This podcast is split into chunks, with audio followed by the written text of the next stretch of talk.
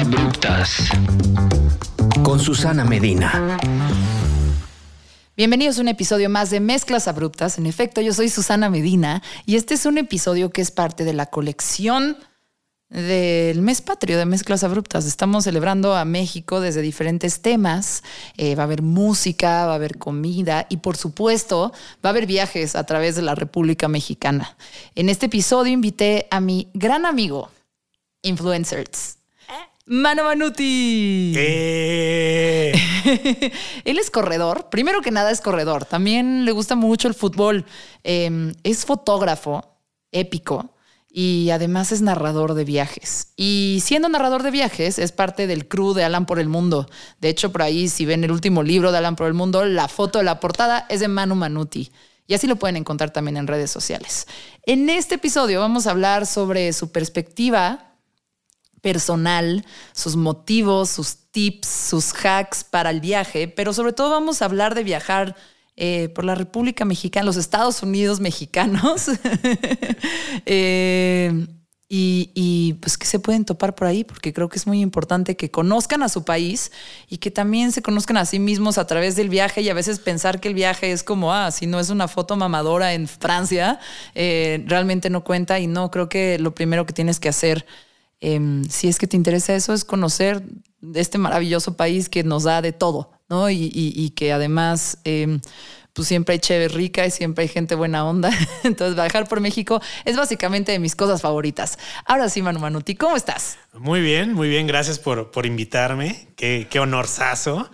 Sobre todo verte de nuevo. Tenía muchos años que no nos veíamos. Qué fuerte, ¿no? Sí, sí, sí. La verdad es que hace tanto, tanto, pero pues mira, como si no nos hubiéramos dejado de ver. Apenas te vi afuera de tu casa bajo la lluvia, como la gata, como la canción. este fue como si no nos hubiéramos dejado de ver y la neta, qué padre tener esta conversación juntos. Él, él es uno de los hombres con los cuales yo viajé a Rusia a ver a la selección mexicana uh, en, en, el Mundial de 2018. Y en ese viaje, eh, el señor olvidó su, su, su chamarra sí. eh, muy bonita, con cargo, negra, Ajá. padrísima. Eh, y la dejó en el hotel y entonces yo se la llevé, porque yo volé después de Rusia a México y luego tuve esa sudadera un año en mi closet hasta que en plena pandemia le dije, please, por favor, ya ven por tu chamarra. Eh, y llegó por su chamarra y ni siquiera se la, se, se, te, la entregó el portero eh, y, y, no, te, no te he vuelto a ver, desde, no te he vuelto a ver desde, desde hace entonces, mucho tiempo. Luego se nos atravesó la, la pandemia. La pandemia. Así, que ahora que recuerdas el viaje a Rusia, que bueno, yo tengo muchas lagunas mentales de ese viaje porque así de divertido estuvo, pero... México le ganó a Alemania. Sí, Esa ah, parte, bueno, eso obviamente. Y, pero me, recu me, me, me, recuerdo sobre todo eh, el viaje de regreso, que se improvisaron un vuelo directo eh, Moscú-Toluca. Ah, sí, es correcto. Eh, yo no estaba en ese avión, yo me, todavía me quedé como 15 días más, sí. Eh, pero, pero sí hubo todo un tema con, con la viajadera. Saludos a Clarisa Pantoja y claro. Alex Gershberg que se encargaron de encontrar un avión como de priista que, que, los llevó directamente al aeropuerto sí, de Toluca. Mira, Mira, Moscú por lo menos Toluca. no fue Santa Lucía. Ya. ya despegaste de Santa Lucía. No he viajero? ido. Fíjate no que me iba a ir a, al vuelo inaugural de Aeroméxico a, a Puerto Vallarta. Ajá. Y pues sí quería, porque ya es que en Puerto Vallarta es la, por cierto, que vamos a hablar de turismo nacional. Sí. Puerto Vallarta es la capital de la putería nacional.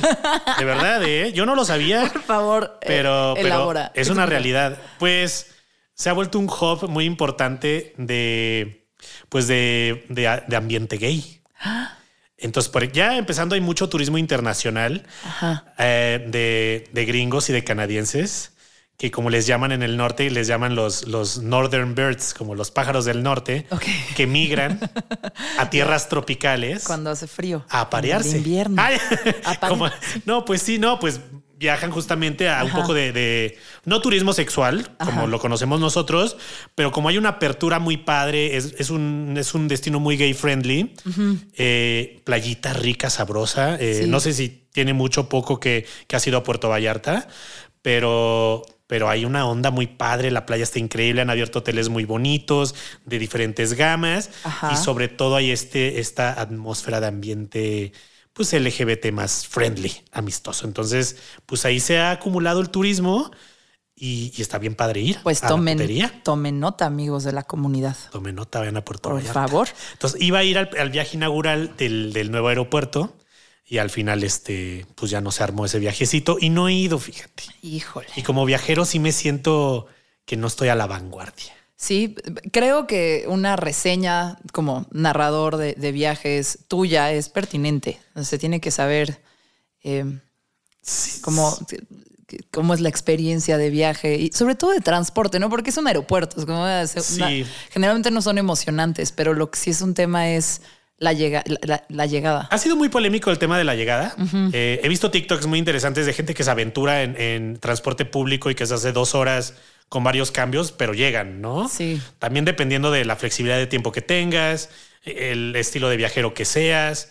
Entonces tiene sus pros y sus contras como cualquier otra cosa, ¿no? Pero hace poco fui a, a Quito y me contaron la historia que hace muchísimos años hubo un presidente igual que, que de un día para otro cerró el aeropuerto en el centro de Quito y dijo, ya no lo quiero aquí, quiero que el aeropuerto esté fuera de la ciudad. Pero justamente no había las vías de comunicación que conectaran el aeropuerto. Entonces los primeros años fue un caos total. La gente prefería irse a otra ciudad y volar desde esas ciudades a salir al aeropuerto que estaba en, en la periferia de, Quito. Entonces, al principio fue muy malo, pero ahora el aeropuerto de Quito ha ganado premios internacionales cuando lograron construir las vialidades que conectaran con el aeropuerto. Entonces, yo muero de ganas a que se inaugure este trenecito que va de Buenavista al aeropuerto y que llegue directo al aeropuerto. Muy europeo. Ay. yo quiero ver cuando ya esté la parte de conectividad, a ver qué tal se pone. Ahorita sí está un poco complicado, pero bueno, por ejemplo, si haces conexión, mi tío vive en Canadá, el hermano de mi mamá, y él recientemente voló a, Ciudad de México y se fue a Veracruz. Yo soy de Veracruz. Ok. Y luego fue a visitar a un amigo suyo justamente a Puerto Vallarta, no a turismo LGBT más, pero pues ahí vive su amigo, es gerente de un hotel. Sí. Y voló del puerto de Veracruz al AIFA y conectó en el AIFA para ir a Puerto Vallarta. Entonces, el AIFA, como es nuevo y, todo está muy cerquita, pues me dijo, güey, fue una conexión de 15 minutos. O sea, nunca había estado en un aeropuerto en México que tuviera una conexión tan rápida como en el AIFA. Entonces, habría que analizar cuáles son los pros y los contras de este aeropuerto. Mira, qué gusto que están saliendo las cosas bien. Eh, en general, como. No me pagó, ¿eh? No me pagó el cabecito, no me pagó este mi viejito precioso, ¿eh? no, no, no, estamos abiertos a que las cosas pueden funcionar. Y digo, a diferencia del, del, presidente de Perú que hizo un aeropuerto como arrancándose una curita, y este también, el nuestro también, eh, pues bueno, igual y de repente ya vamos a estar muy agradecidos de tener una, ya veremos. una terminal más o no, o igual se inventan otro. Hay un documental muy, muy chido que hizo Vice. Eh, en, audio, eh, que vais, en paz descanse, eh, en audio que se llama El Aeropuerto. Eh, buenísimo, que cuenta toda la historia desde, creo que es desde Fox, cuando querían hacer un aeropuerto nuevo. Entonces, haz de cuenta una, un... Tomaste, o sea, lo terminas de escuchar, esa serie documental en podcast, el aeropuerto, ya se cuenta que hiciste una maestría en corrupción. Es como ya te puedes postular para, para cualquier partido, porque cuentan todo el proceso de varios presidentes consecutivos de hacer un aeropuerto nuevo en la Ciudad de México y con quién estaban aliados y cuál fue el problema y que si el permiso de, este ecológico o que si el compadre de la constructora eh, y está muy chido te da mucho a mí me gusta porque no es no es, es no es partidista, o sea, no, no, no está a favor de un presidente y su aeropuerto o de otro, eh, sino que más bien te explican todo lo que se hizo mal con todos los procesos de hacer un nuevo aeropuerto y está chido. Pero este episodio no se trata de la corrupción, aunque estemos en mes patrio, se trata de viajar. Y yo tengo la gran, la gran pregunta, así para abrir sobre el tema, es si vives de viajar. O sea, si tu sueldo, tu nómina es, es, es así de por ser viajero. No directamente. Ok. aparte quiero hacer una acotación. Sí. Yo soy gay porque luego no vaya a decir, ay, habló de la putería y no, soy gay, tengo mi novio y, me gusta la putería. Por eso mencioné eso. Cierro acotación. A tu pregunta, no directamente. ¿Por qué? Porque muchos de los viajes que realizo eh, los hago por intercambio. ¿A qué me refiero? Yo voy a hacer mis reseñas de los destinos y yo con los destinos quedo tablas. Entonces, por ejemplo, si una secretaría de turismo por ejemplo, puede ser nacional. Pon tú que me invita eh, Yucatán, ¿no? que ellos, por cierto, han hecho un gran trabajo turístico. Un, besote a, Michelle Friedman, la, secretaria de turismo de, Yucatán, que yo siento que ella a nivel de marketing turístico le ha hecho muy bien. Y de hecho he ido casi todos los años para allá a nuevos proyectos que cada año van innovando. Te van a trepar al tren Maya, güey a María, a María. Ojalá no entremos en el tema del tren Maya porque si no vamos a hablar solo sobre eso durante todo este podcast y no, van a llover cosas, va a empezar a ladrar Montana y no queremos esas cosas. Yo voy a llorar. Ajá, yo también. Eh, pero bueno, el caso es que eh, ellos me dicen, oye, queremos que vengas a reseñar Mérida. Entonces digo, ok, y, ellos me dicen, nosotros te vamos a apoyar, te vamos a sugerir algunos hoteles, eh, algunas actividades, experiencias, te vamos a poner el boleto de avión, para que vengas y tú ya aquí disfrutes el destino y a partir de ello tú reseñes tu vivencia.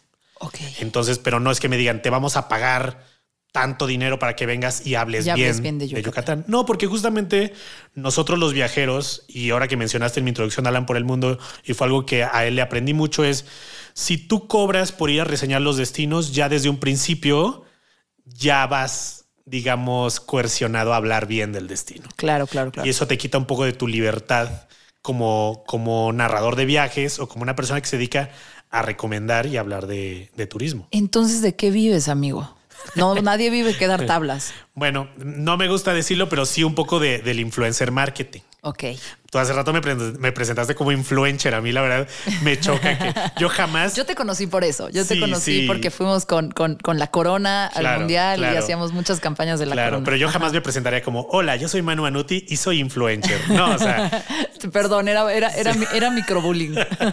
pero a lo que voy es justamente todo el contenido de viajes que subo, todas las fotografías, las reseñas, los videos, etcétera, eso hace que yo esté, eh, digamos, constantemente a la vista de, de, mi audiencia, o sea, muy presente en redes sociales.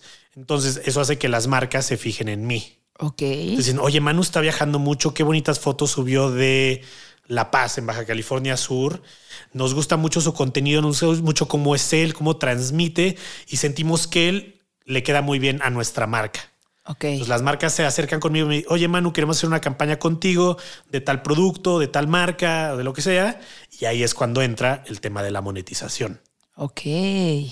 Y también de repente, pues que te vas de viaje y traes así la, la, maletita adecuada, su, botita de hike eh, propicia, ¿no? Que se vean la fotito, todo eso. Justo como lo más cercano a lo que hago, si son muchas marcas eh, relativas al turismo como dices tú, la marca de maleta, la marca de las botas, la marca de ropa, las cámaras. He trabajado con muchas marcas de, cámara, por ejemplo, cámara profesional Canon, por ejemplo. Digo, ¿me puede echar publicidad aquí? Sí. Bueno, no las voy a decir nomás, pero por ejemplo, eh, camaritas de acción. Patrocínenme también. Camaritas de acción, cámaras profesionales, eh, smartphones. He trabajado con Canon, Hay que decir la. Bueno, GoPro. Eh, yo soy parte de la GoPro Family, hago muchas cosas con ¿Te ellos. de cabeza para que hagas videos y así o nada más turismo? Fíjate que justamente, y eso es bien padre y va muy de la mano con lo que me preguntaste de cómo monetizo. GoPro en los últimos años trató de sí conservar su parte de soy extremo y me aviento del helicóptero y mientras me aviento del helicóptero me grabo con una GoPro. Ajá trataron de mover un poco el posicionamiento también a es una cámara que puede utilizar cualquier persona. O sea, no tienes que ser un atleta extremo, ir a bucear con tiburones o lanzarte esquiando desde la montaña más complicada y peligrosa.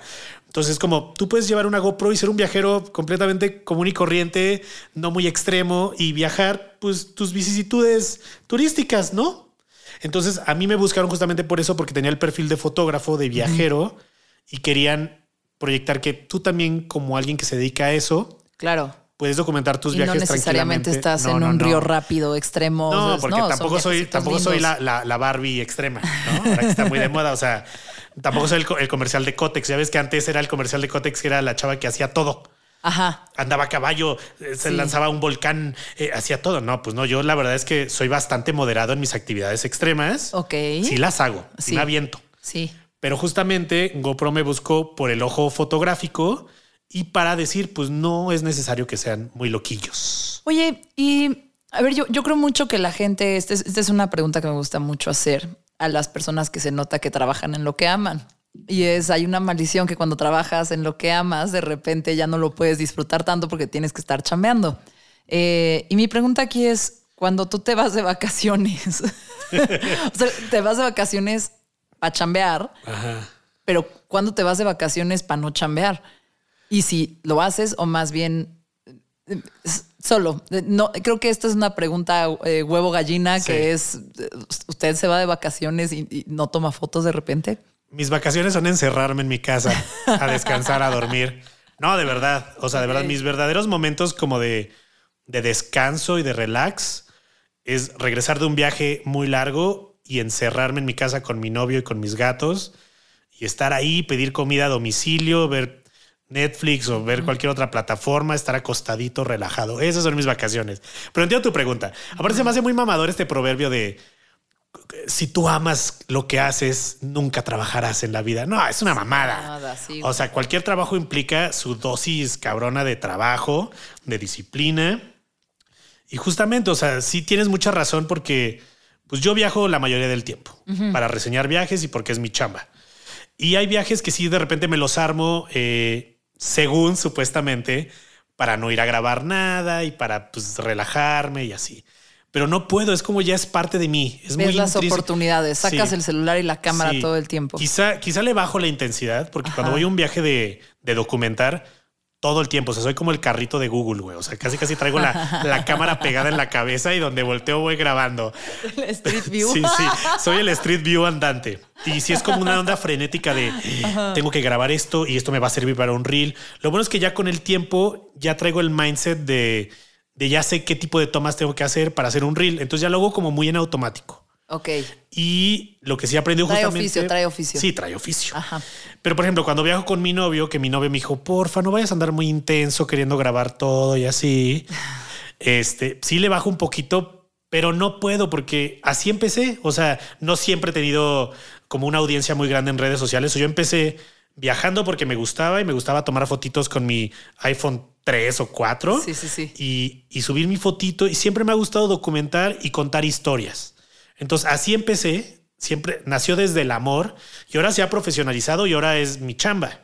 Pero a lo que me refiero es que siempre lo he hecho, inclusive antes de que, de que hubiera ahí una implicación profesional de por medio. Mira, no es mi chamba y yo todo el tiempo ahorita regresé de visitar a Gabe, eh, de Sin Contexto de Leyendas Legendarias y a los amigos de Leyendas Legendarias en Ciudad Juárez, eh, porque fui a ver cómo era Juárez. Yo tenía una legítima curiosidad por saber cómo... Un saludo a mi Juanquita también, que en paz descanse. De, dónde era Juan Gabriel.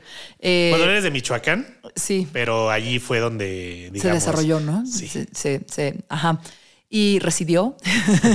en fin, eh me encantó Juárez, me encantó el paso, me encantó la gente, la comida y todo. Y, y, y Gabe sí me dijo, ¿qué pedo? Le tomas fotos a todo, todo el tiempo. Es más, no me dijo, es como, yo nunca me hago tomar fotos. Le dije, yo no paro de tomar fotos y video todo el tiempo, pero porque como que quiero que no se me olvide lo que está pasando. Claro. Eh, igual, hasta lo subo a stories o lo subo a mi Instagram para para que no se, o sea, como para tener en un lugar de, ah, sí, cuando fui. Sí, sí, y entonces veslo, porque la verdad yo no, no organizo carpetas, no nada, o sea, no, la vida está demasiado complicada como para hacer folders de fotos en, en, mi, en, mi, en mi experiencia.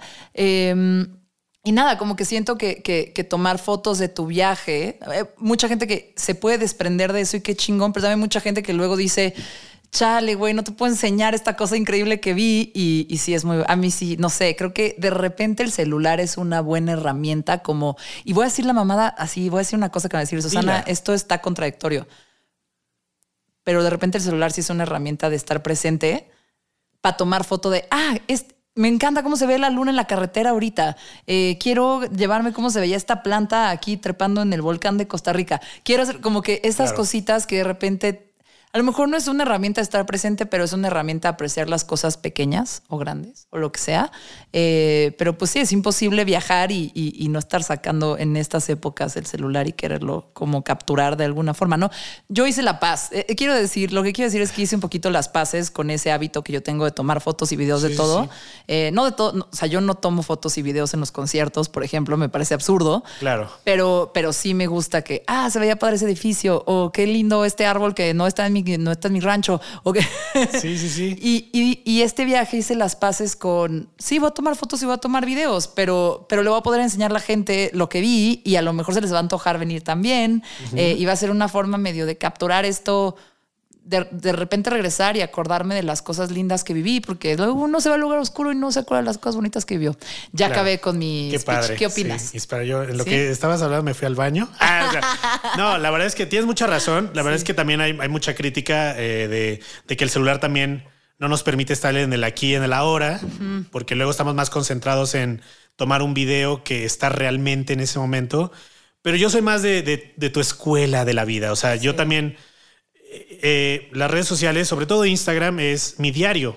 Entonces yo lo llevo todavía más al extremo porque yo tomo la foto de lo que quiero recordar, pero aparte me echo un choro gigante. O sea, abajo si tú, si ustedes van a cualquiera de mis fotos y leen lo que está abajo, es normalmente es la crónica de ese día. Y a mí me gusta mucho porque yo puedo regresarme una foto del 2018 y revivir tu día y leer y revivir el día visualmente y también a través de la escritura. Entonces, pues yo soy igual que tú y aparte lo llevo al extremo porque yo realmente sí, sí lo, hago. Oye, em, o sea, y mi nota sobre esto es hace casi, casi, ah, de hecho hace un año me fui de viaje solita a La Paz. Bueno, primero no sabía dónde irme y el señor me recomendó irme a La Paz. Eh, y, y me pasó todas sus notas. Me dijo, ok, estas son las fotos de ese viaje, por ahí ve, aquí están todas las recomendaciones. Y repliqué muchísimas de las cosas que, que, él había contado en los captions de sus fotos de Instagram, así, esta playa, este restaurante, este lugar. Y fue un viaje muy, muy hermoso. Gracias al Instagram del señor Manu Manuti y sus innumerables consejos. Y quédate en este hotel, quédate acá. Acá es más barato por si vas a estar todo el día afuera. Estuvo muy, muy chido. Entonces sí, clávense en esas descripciones porque... Eso es importante de los, de los travel bloggers que pues la gente luego cree que o sea, a los que siguen que tienen que hacer exactamente el mismo viaje que hizo su travel blogger favorito. Y no, justamente lo que nosotros, o por lo menos lo que yo intento hacer es contarles cómo fue mi experiencia, dónde comí, qué viví, qué sentí. Sí. Y ya a partir de eso, pues la gente que, que ve ese contenido puede decidir si quiere repetir las mismas experiencias a partir de, de, lo que ellos quieran, porque cada viajero es, es un mundo. Cada viajero tiene sus expectativas, tiene las cosas que, les, que le gustan y que no le gustan. Entonces simplemente lo que yo hago es compartir lo que yo hice para que sea una guía muy universal y ya cada quien va a agarrar los cachitos que crea que van más con su forma de viajar. Nunca es una imposición, sino más bien como podrías hacer esto, podrías hacer aquello y ya cada quien que tenga su propia historia. Y ya si la quiere documentar también, pues qué bonito. Muy de acuerdo. Oye, viajar solo o viajar acompañado, ¿qué prefieres? Hoy, fíjate que ahorita me acabo de echar un viaje, no en México, ya sé que el tema es viajes en México. Sí. Sí he hecho viajes solos aquí en México que me han encantado y si quieres ahorita los podemos abordar, pero acabo de hacer un viaje a Europa de un mes yo solito y, y me gustó mucho porque te contaba que ahora ya agarré esta onda de me la llevo más relajado, de que voy a un museo y luego saliendo del museo me siento una terraza y me tomo dos chelitas y ahí estoy ahí. Es la chela del premio por cumplir misiones. Sí, sí, sí. En un viaje. Y luego me voy a hacer otra cosa cultural o algo, a tomar una fotito que, quería tomar, porque luego digo, quiero tomar una foto en este lugar a tal hora. Entonces voy, tomo la foto y digo, sí, me quedó chingona y ya me salgo de ahí y me voy a tomar una copita, una, copita de rosé en, en otra terraza. Entonces me la pasé tan bien yo solito con la flexibilidad de mi tiempo. Yo creo que eso es lo mejor de viajar solo, es que tú vas a tu propio ritmo. Sí. El, el problema, que puede no ser un problema, pero para mí sí lo, lo significa, cuando viajas con una persona o con varias personas, es que tienes que coordinar los tiempos es de todos vamos a salir a las 7 de la mañana y vamos a ir a tal lugar. Es un ejercicio de paciencia más que de exploración. Sí, y luego, por ejemplo, a mí que me gustan mucho los museos, cada quien eh, navega los museos muy a su ritmo. Hay gente que nada más pasa caminando, ve medio las obras o va a hacer sus fotitos. Ahora los museos privilegian mucho, le digo, la, la Instagramabilidad. Sí. Hay muchas instalaciones, exposiciones museográficas que ahora para, para atraer más gente, lo cual yo creo que es muy positivo, gente que antes no iba a los museos, hacen exposiciones que son muy fotogénicas y la gente nomás va a tomarse la foto del video. Sí. Eso lo hace mucho el Museo Jumex, ¿no? De aquí de Ciudad de México. Para los que no sean de Ciudad de México, el Museo Jumex tiene mucho arte, sobre todo contemporáneo. Y este, y entonces siempre ponen una cosa muy impresionante en la fachada del museo. Había, por ejemplo, un Jeff Koons, era una, una, Alicia en el País de las Maravillas gigante, ¿no? Y entonces eso, eso de, de jugar con las redes sociales y con las ganas de la gente de tomarse la fotito ahí, ayuda a traer mucha gente a los museos que antes no iba y a mí me parece extraordinario. Claro que sí. Pero a mí sí, por ejemplo, a mí sí me gusta ir viendo los cuadritos y tomando la fotito y leer las fichas técnicas. Entonces yo en un museo puedo pasar mucho tiempo. Entonces, en ese sentido, yo sí prefiero viajar solo porque me da la flexibilidad de ir al lugar, a los lugares que yo quiero, pasar todo el tiempo que yo quiera. Y también el hecho de estar solo parece mamada, pero sí empiezas, ya pareces loquito y empiezas a dialogar contigo mismo. Sobre todo porque a mí me gusta dialogar conmigo mismo en voz alta. Entonces eso ya es como de esquizofrénico. pero justamente te permite reflexionar constantemente y eso es lo padre. Y al mismo tiempo he viajado mucho con mi novio y me encanta viajar con él porque él es mucho más intrépido que yo. Y una vez me dijo Santiago bien enojado, mi novio, me dice, es que a ti ya no te emociona nada. Y yo, ay, ¿qué te pasa? Porque a veces me decía, es que quiero hacer un hiking de 15 kilómetros en Vancouver, ir a ver el lago, no sé qué. Y, le decía, ay, es que yo preferiría, no sé qué. Y me dijo, es que a ti ya no te emociona nada. Y me, me, me, caló. Sí. Me caló, porque es algo que nos pasa mucho, sobre todo a la gente que nos dedicamos al, al viaje constante. Llega un momento en que obviamente las cosas te dejan de emocionar tanto como antes y tienes que empezar a reinventar ese sentimiento de la emoción. Entonces Santiago me arrastra mucho, mi novio me, dice, vamos a esto, vamos a aquello. Entonces me gusta viajar mucho con él, porque a pesar de que justamente vivimos los, los destinos de manera diferente, él me impulsa a volver a emocionarme por los lugares, hacer cosas que probablemente si yo estuviera solo en ese lugar, no haría. No te hubieras fijado. No. Sí. Y lo ves con ojos no de alguien que necesita levantar contenido, sino de alguien que necesita solo disfrutarlo. Sí, y ese día que vivimos el hiking me dio risa porque en el hotel nos dijeron, oigan, se pueden encontrar un oso. No se les olvide el gas contra osos. Y yo, ¿qué es eso del gas contra? Entonces ahí vamos Santiago y yo llegando al hike con un como spray. Y dije, ¿qué, hago con él? O sea, si veo un oso, ¿qué le aviento la lata, lo rocío en la cara así como, como gas pimienta. ¿Qué hago? O sea, decía el instructivo? Pues ni lo iba a leer. O sea, ¿tú crees que, o sea, yo llevaba el, el, yo si veo un oso, me cago. Y ojalá, y ojalá mi caca la ahuyente. O no sé, no sé, no sé, no sé, pero de este tipo de cosas ridículas que justamente aquí le jamás. Asco y se vaya. Sí, sí, le de asco y se vaya, la, la viento la lata en la cabeza. No sé, no sé cómo habría reaccionado si veo un oso en Canadá. Ay, qué cosa. Oye, eh, pues, algo iba a decir de todo lo que estabas diciendo. Ah, sí. La pregunta que te iba a hacer más adelante, y es una pregunta que a mí me gusta hacerle a la gente eh, cuando supe que, o sea, cuando, cuando sé que fueron a un viaje. Y una es, bueno, en tu caso, ¿cuál fue el último viaje? Ya sabemos que fue solo a Europa, eh, pero ¿qué idea nueva tuviste en ese viaje? ¿Qué, qué, qué se te ocurrió diferente? Pues no fue el último porque como me dedico a viajar, ay, bien mamón, ¿no? sí, insoportable este señor. Sí, horrible, horrible. No, justamente te contaba que me fui una semana, me fui a correr el medio maratón de San Francisco. Ok. Porque como mencionaste, soy corredor. Porque como dijiste corredor, igual, van a decir es corredor de bolsa. No, no, no, es corredor de maratones. No, de que, de que corro, soy este, soy gordi bueno.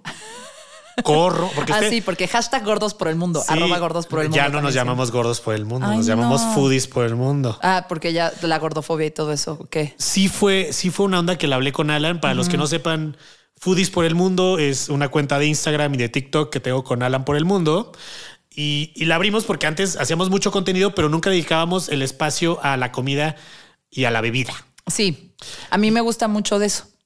No, ya me dijiste que ya eres blogger de comida. Sí, ya, ya me andan invitando de influencer de cosas de comida. Por favor, sigan invitando más. Yo sé mucho de eso. Te voy a llevar yo a hacer colaboraciones conmigo. Ay, por favor, me encanta. Ya salí en un video en Rusia comiendo un hairy crab en Moscú. Que nos invitó Kaiser a este hotel de estrellas Michelin y todo un besote a, Carrillo. A Kaiser Carrillo nos invitó una comida loquísima y pedimos el Harry Crab, que era literal un cangrejo peludo, y nos comimos el interior y estaba cabrón. La comida rusa es muy rica. Ustedes pensarían que no, pero es muy rica. y yo así, oiga, es que hay un pelo en mi, cangrejo. No, pues hay varios, pues hay, un cangrejo peludo. O sea, oiga. Entonces, gordos por el mundo, ahora es foodies por el mundo. Fue una plática que tuve con Alan hace unos meses. Sí. Nunca tuvimos ninguna crítica en realidad.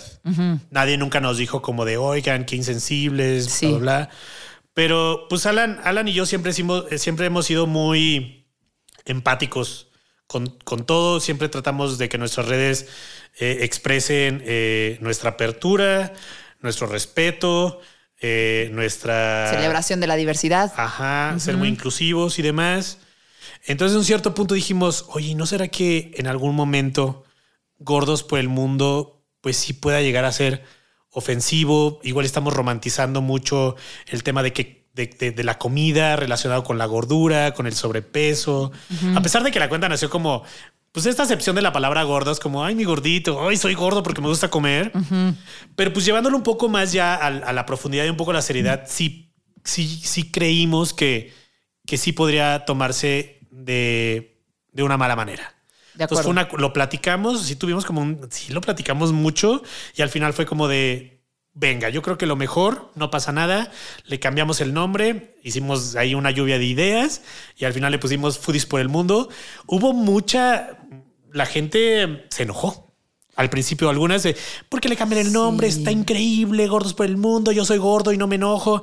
Sí, güey, pero pues yo sé, yo también soy gay y no me enojo de que griten PUTO en el estadio. Ajá. Pero hay mucha gente que sí, porque hay mucha gente que yo afortunadamente nunca sufrí discriminación ni bullying en la escuela, pero conozco muchos amigues sí, que sí. Que sí.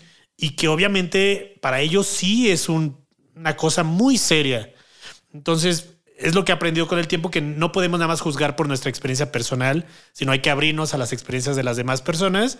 Y dijimos, pues no pasa, no pasa nada, rebrandeamos y la cuenta sigue siendo la misma. El tonito de en un episodio más de Foodies por el mundo sigue siendo lo mismo. Y quisimos abrazar un poco más la diversidad y los tiempos actuales. Está bien, ok.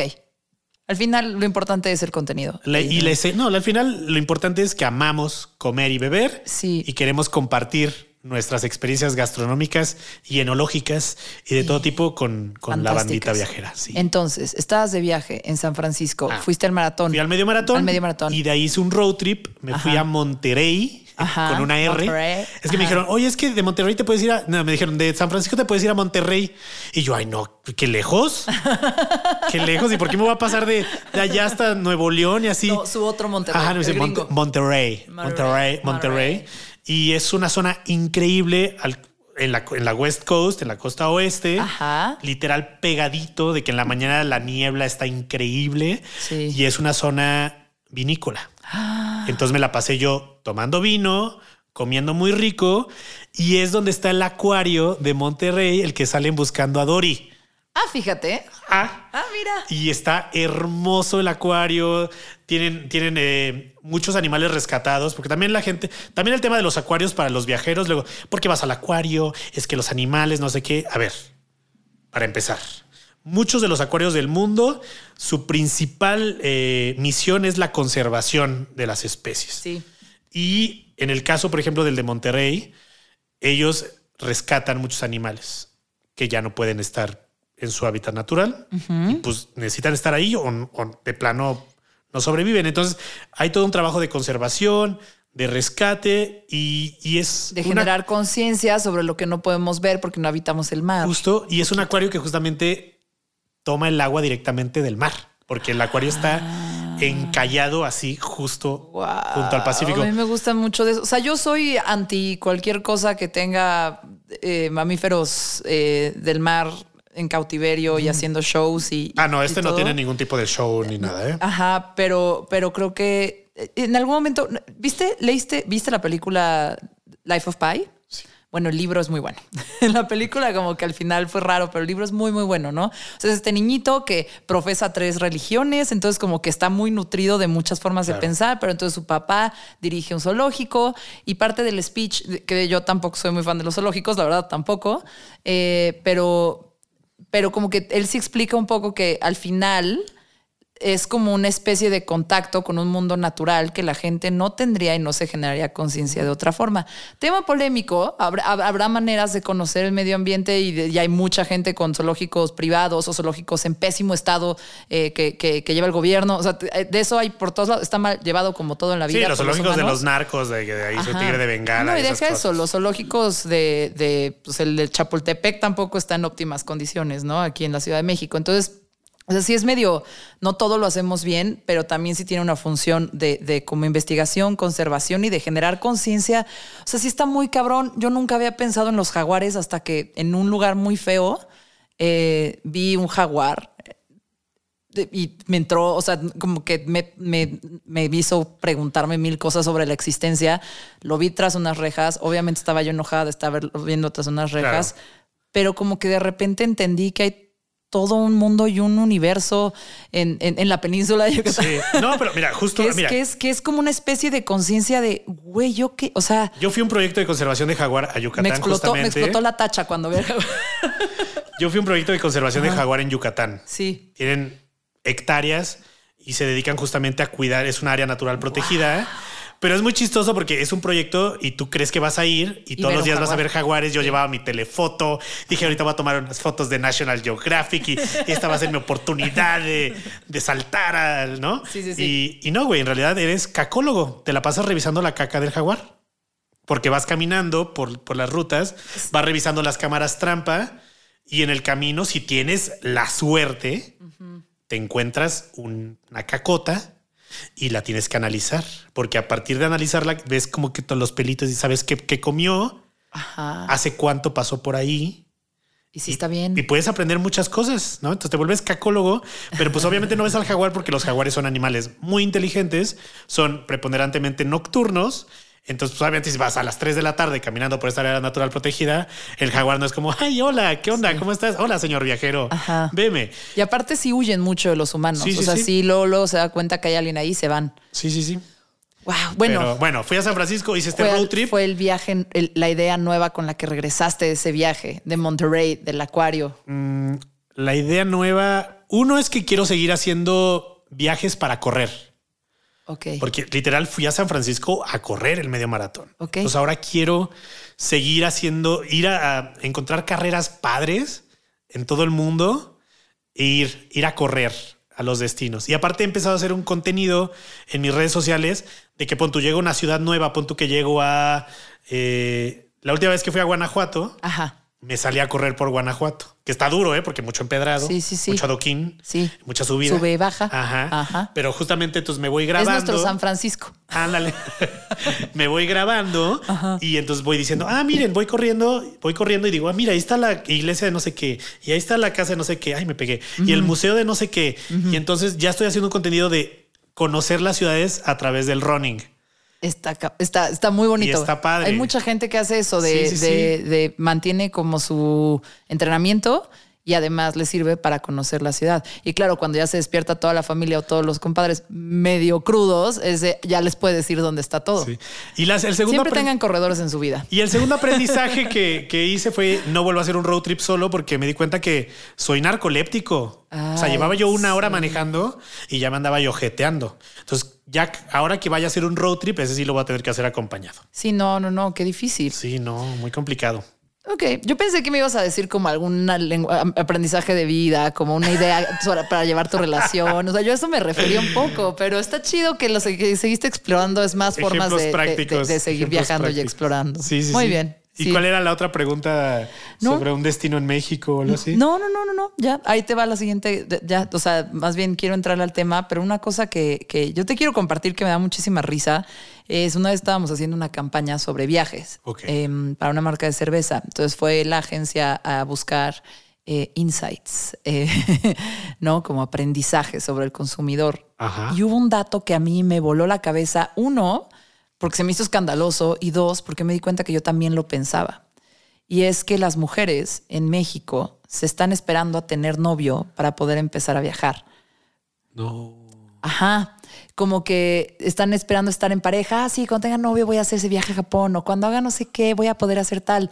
Como que hay un pequeño, hay una pequeña tensión de las mujeres de, de, pues, estar en equipo. Digo, es un país peligrosísimo para las mujeres, se entiende. Eh, y muchas veces también, e, en general, viajar a, mucha gente le da miedo y también es caro si no lo haces en equipo, porque entonces divides los gastos cuando lo haces en equipo. O sea, hay muchas razones o todas tus amigas están casadas y con hijos, ¿no? Entonces no quieren viajar o están... Es difícil coordinar eso, pero, pero al final es como una pequeña idea que a un nivel inconsciente de repente sí es como, ah, sí, voy a hacer ese viaje cuando tenga vato. Y yo me di cuenta que lo he pensado también. obviamente, de todas formas, he viajado sola y he buscado, pero sí hay viajes que yo me da miedo hacer sola. Hay cosas que sí digo, mm, este sí me voy a esperar a encontrar a alguien, este sí va a ser con amigos, este sí va a ser con tal, porque pues da un poquito de, o sea, independientemente del peligro, da un poquito de, de, de miedito andar sola. Claro. Ahora bien, mi pregunta a ti es si tú todavía tienes algún, porque esto es un miedito que está por ahí y que yo invito a la gente a que se pregunte los mieditos que les da viajar. Pero un miedito, quisiera saber un miedito que sientes tú como experto viajero. Si todavía cuando vas a ir a un lugar algo te da miedo o como dice tu señor que ya nada te sorprende. No, bueno, ya, a partir de eso fue un aprendizaje que él me hizo que ahora... Y, vamos a, aprovechar para hacer la publicidad del nuevo libro de Alan por el mundo. Ajá. Hay, hay una, una sección que justamente habla sobre eso, de cómo cómo que no te dejen de impresionar los viajes, de cómo volver a ser como un niño al que todo lo emociona y todo lo sorprende. Y él da muy buenos tips de justamente cuando te cansas de viajar y eh, al parecer ya nada te asombra, cómo recuperar esas formas de asombro. Compren el libro de Alan por el Mundo, lo encuentran en todas las librerías, lo pueden comprar online en la página de Alan por el Mundo. Un beso, amigo, te quiero mucho. Ahorita anda en Japón. Eh, sí, ya vi su tweet. Sí. Cuando estamos grabando esto, él está en Japón. Ahorita ya Ah, bueno, ahorita sí, justamente. Oye, eh, Pero a lo que ¿tu miedo sería dejar de eso, dejar de sorprenderte? Sí, conectándolo con eso, mi miedo sería que. que. Más bien, mi miedo sería que, que todo se volviera trabajo al momento de viajar. Ya. O sea, que sí, quisiera empezar a viajar solo para ir a tomar fotos y videos para compartirlos en redes sociales. Ese es mi miedo, que todo se vuelva 100% profesional. Ok, ok. Siento que quiero mantener esa, esa, onda de viajo, me emociona viajar, me encantan los lugares, eh, la copita de vino, la fotografía, el video, contar mis historias, aprender mucho, crecer como persona siento que todavía eso lo conservo mucho en los viajes y siempre regreso de un viaje diciendo, güey, siento que sí, como que sí crecí, como que sí aprendí, regreso bien feliz, eh, contento. Entonces, esa vitalidad la quiero conservar. Sí me da un poco de miedo justamente empezar a hacer viajes simplemente por el hecho de ir a documentarlos y ya no disfrutarlos como persona, sino solo vivirlos como un blogger de viajes. Órale. Yo creo que, que sí y morirme en un viaje. pero, pero justamente ahora le.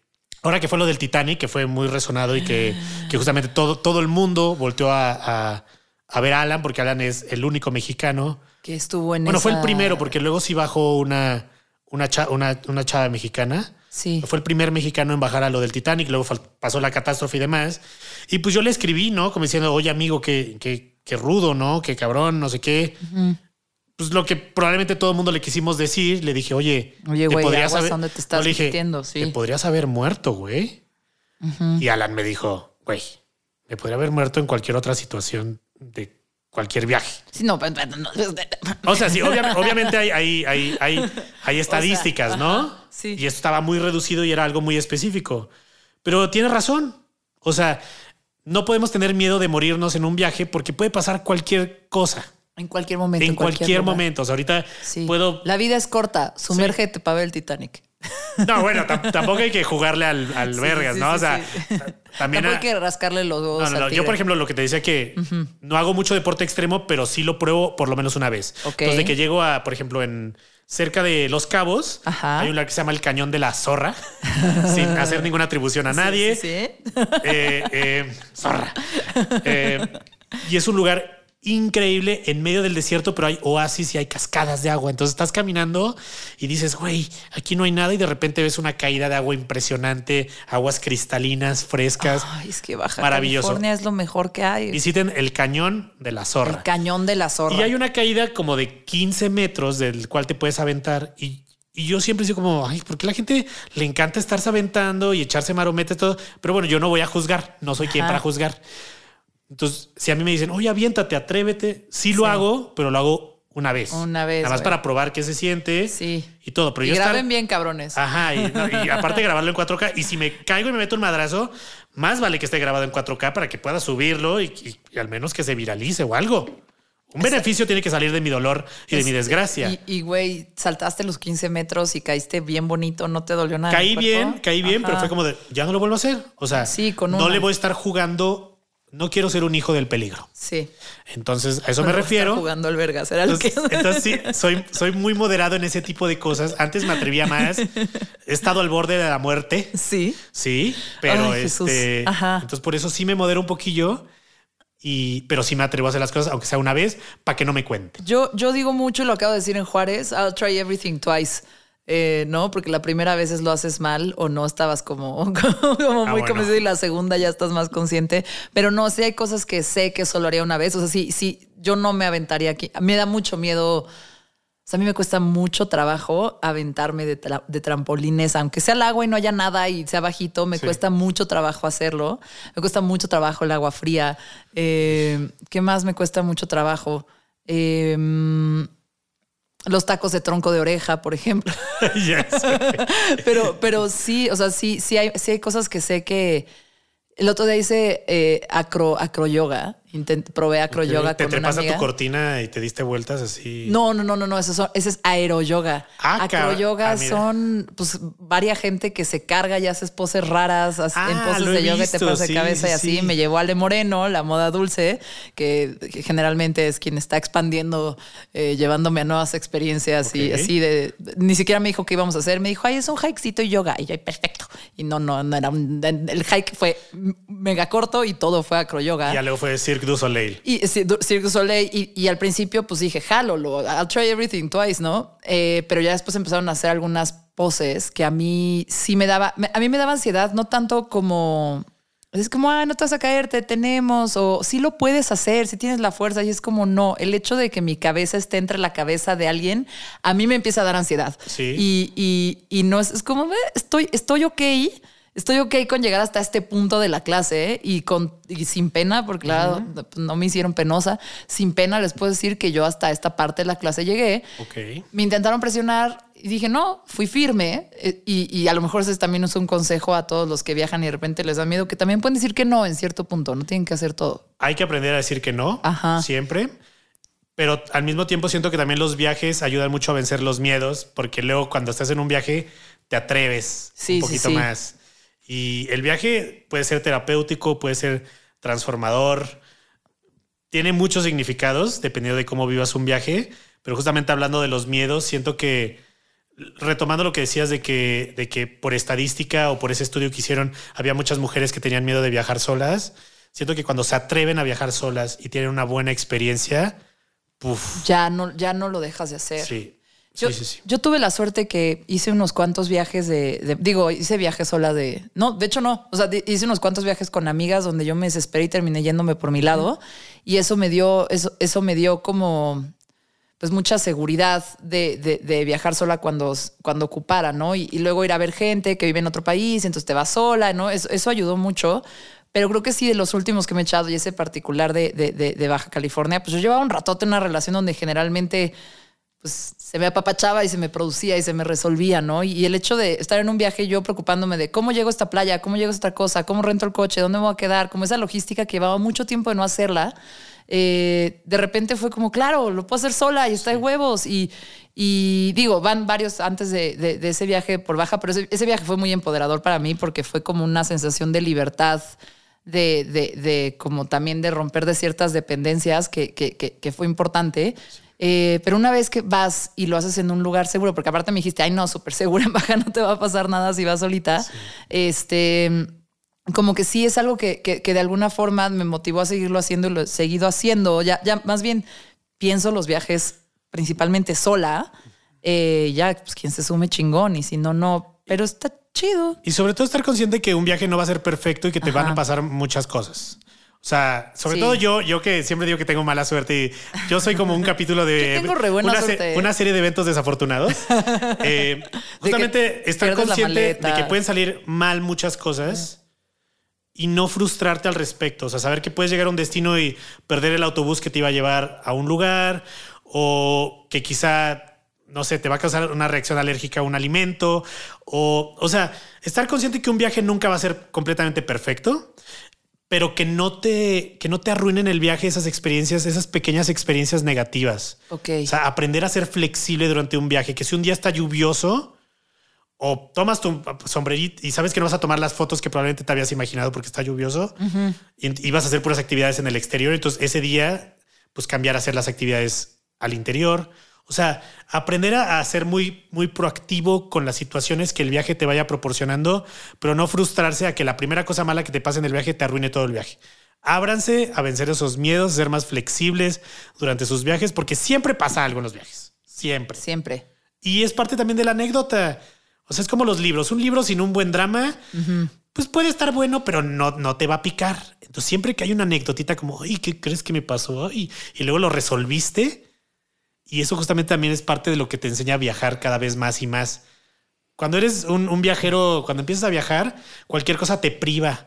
Y es como, ay, uy, te pone nervioso porque no sabes cómo reaccionar. Sí. Y justamente eso te va preparando y, ya llega un punto de un viaje que te, que te vuelven a pasar esas cosas y ya sabes exactamente lo que tienes que hacer. O te puede pasar en la vida y ya estás, ya construiste un poco de temple. Oye, pues ah, me encanta.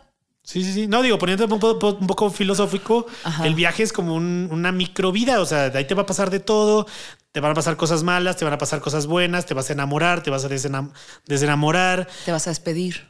Muchas cosas. El otro día tuiteó Alan eh, que alguien de ustedes se ha enamorado en un viaje. y yo así, citar retweet que sí me he enamorado en un viaje, lo Son los peores enamoramientos, así de que estás en el avión y vas de regreso así llorando de que, güey, pero llevaba yo una semana. sí, no, pues de que te enamoras en el metro, o sea, de estos amores muy, muy dantescos, ¿no? De que intercambias una mirada, nunca se conocen y vives enamorado toda la vida. Ay, no, yo sí, eh, yo sí he consumado más esos enamoramientos de viaje, la verdad, sí, no, no, no, ha sido así de, ah, el chavo Próximo guapo podcast, La consumación. La consumación del enamoramiento enamoramiento en el viaje. Ay, no, güey. Qué fuerte. No, pues, pues pasa. Claro que pasa. ¿No? Sí, no, desde luego que pasa. Qué padre que pase, ¿no? Sí, mira, eh, relaciones exteriores. Sí, hoy, no vamos a hablar al respecto. Vine aquí a aprender. Un saludo a Santiago, mi novio. No vamos a hablar de, esas cosas. Oigan, eh, oigan.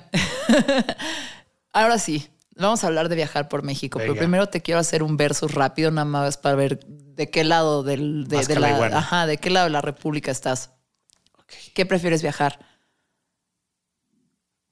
¿Por Ciudad Oaxaca y sus alrededores? ¿O Baja California Sur? No mames, pusiste lo más complicado de la vida. Ya sé, ya sé, porque son mis dos destinos favoritos. En, odio. En este, en este Pero país. Ahorita, actualmente, Baja California Sur. Ok. Sí. Entonces, su, su La Paz, su La Paz. bueno, es que La Paz ya es el, digamos que el pináculo sureño de, Baja California Sur. Ajá. Bueno, es Los Cabos en realidad. Sí, o sea, La, Paz, Los Cabos, Todos Santos, Sí. Son, y son como principales. Sí, sí, pero digamos que yo tuve la oportunidad de hacer este road trip con Alan por el Mundo. Ahí aparece el podcast de Alan por el Mundo. Ya invítenlo, por favor. lo voy a invitar. ojalá que cuando lo inviten hable así de mí, de bonito. Sí, fíjate que lo voy a invitar para hablar de enamorarse en los viajes. ay, no, se va a poner a llorar. es, como yo. ¿Qué sí. signo es cáncer? No, yo soy cáncer. Ah, fíjate, te veo muy desprendido. No, no, yo lloro por todo. Ah, lloro hasta en las películas de acción. Ah, yo lloro en los comerciales de GNP. Te gano. Y en los viajes me la paso llorando. Sí. Me la paso llorando. Eh, hice el road trip este de Alan por el AXM baja road trip. Y fíjate que fue un viaje muy interesante porque todo el mundo que hace ese road trip es muy popular entre los gringos. De la California de Estados Unidos bajan en motos y es muy de, chopper, ¿no? De echárselo en moto con los amigos y demás. Y, y Alan decidió organizar este viaje de hacerlo todo en coche, cuatro amigos. Eh, y el viaje iba a empezar en Tijuana.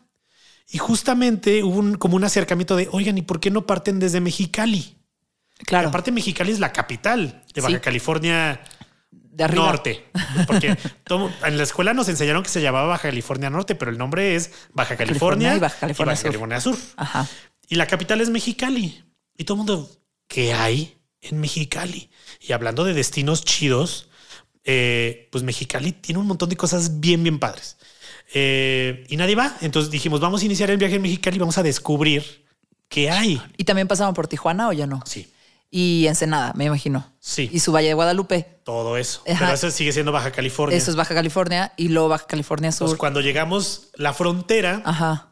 está en este lugar que es muy mágico, muy etéreo, Ajá. que son la, la- es la salina de Guerrero Negro. Es la salina más grande del mundo. O sea, es este, parece nieve. O sea, parece que estás en el Ártico, pero en realidad son montañas y dunas de sal. Que eh, son unos procesos físico-químicos muy complejos, los cuales no sabría explicarles, pero justamente obtienen toda esta sal directamente pues, del mar y exportan la sal y es la salina más grande del mundo. Pero justamente Guerrero Negro demarca la frontera entre Baja California y Baja California Sur.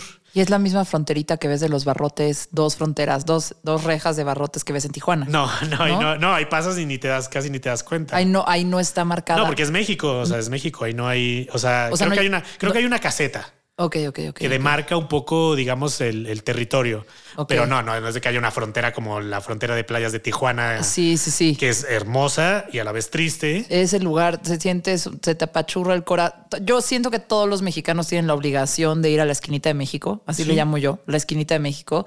Eh, a, a mí, el par de veces que he estado ahí, pero la primera fue un shock. No pude hablar un rato de, de- de solo el.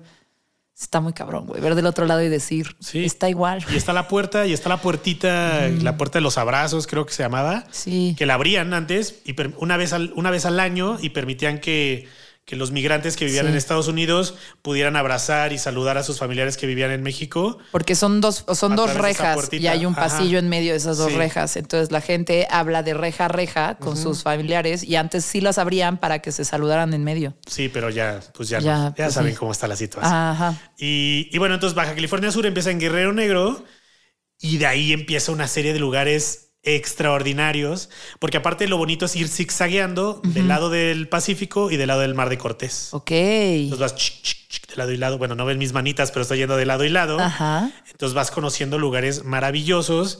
Son muy desérticos, pero al mismo tiempo también es una tierra de oasis, lo que te decía, ¿no? De repente aquí no va a haber nada y de repente te encuentras con una poza de agua cristalina en medio del desierto y luego puedes nadar con, con ballena gris, que es esta ballena gigante que es, es muy amistosa, se acerca a las barcas y, y la gente hasta las abraza, tal cual.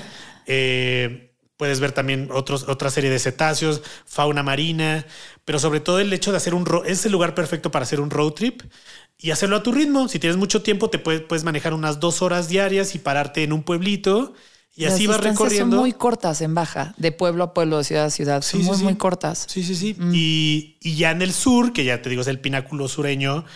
De hecho, a los cabos, el, el- este, este arco de los cabos tan famoso en el imaginario colectivo le dicen el, el Finisterra, ¿no? Como el, el final del, De del- mundo, de la tierra. Pues pensando que el mundo es un balón. Ah, sí, porque yo fui a Ushuaia, al fin del mundo. Porque Argentina decidió que ahí es el fin del mundo. Y ya no, ya Eh, viste que ya les quitaron el título. Los Ushuaia. chilenos de abajo Es que antes estaba el pueblo chileno que sí estaba más al sur, pero como era pueblo, era base militar, ¿no? Era como una cosa rara y no se podía ser definido como ciudad. Pero ha crecido tanto que ya Ya. es ciudad y al Mocos. parecer en la polémica internacional que siempre se traen chilenos contra argentinos, Ah. ya, ya no es Ushuaia la ciudad más austral del mundo. ¿Cómo ves? Y también les quitaron las Malvinas. Ay, ese conflictillo ahí. Oye, bueno, Pero, regresando a. sí, Entonces a lo que voy es, ¿por qué me gusta tanto ahora la, la baja? Porque justamente es un lugar poco explorado. Eh, casi no hay turismo nacional. Eh, hay muy poca densidad demográfica. O sea, es como, es como el capítulo de los Simpsons cuando Bart habla a Australia y le dice, oye, ve a checar a tu vecino de qué lado gira el agua y el niño agarra la bici y, y se va como horas a ver al vecino. Pues, pues la península californiana mexicana es así. O sea, de repente un pueblo y de repente pasa mucho tiempo manejando hasta que encuentras otro pueblo. Y así, quizá no es mucho, pero, pero sí es muy, muy árido, muy desértico. Este, entonces eso me gusta, que todavía no está muy explotado, que, que las maravillas naturales siguen siendo bastante eh, puras. Sí. eh, y, ¿y qué más me la gusta? comida es. La, la comida, Ah, es la comida es extraordinaria. La- El, pat- el patrimonio nacional de, de la península de Baja California es la tortilla de harina. Ajá. Una verdadera señora Yo tortilla estaba pensando en callo de de hacha. que- harina. No, bueno, porque a la tortilla de harina, pues es como la tortilla en el resto del país. O sea, es el, el comodín, ¿no? Sí, a la sí. tortilla le puedes poner todo. Entonces ya le pones marisquito, le pones carnita, le pones lo que tú quieras. Entonces, gastronómicamente, naturalmente, Y, sobre la seguridad es impresionante en, la península de, Baja California. Sobre todo en Baja California Sur, el gobierno como que tiene las cosas bastante en control. De, varias cosas, o sea, como que fueron muy cuidadosos en la pandemia, pero también son muy cuidadosos con los lugares naturales y cómo se reserva, cómo se construye. Eh, a lo mejor es porque hay tanto gringo metido y hay como muchísima contención o lobbying, no sé, pero, pero sí es impresionante que las cosas parecen, ahorita igual nos habla alguien de baja de no mames, eh, pero parecen más o menos estar más en control que en otros estados de la República. Y el caso en particular que mencionabas de La Paz, pues a mí me gusta porque, a diferencia de los cabos, que ya los cabos a, veces te da como que la onda de que es el, el Cancún de, la otra península. Sí, No, porque si es un turismo un poco más desbordado, eh, mucha vida nocturna, etcétera, etcétera. A pesar de que tiene toda la compensación, sobrecompensación de de todas las actividades naturales que puedes hacer, la observación de ballenas jorobadas y mucho turismo natural muy padre.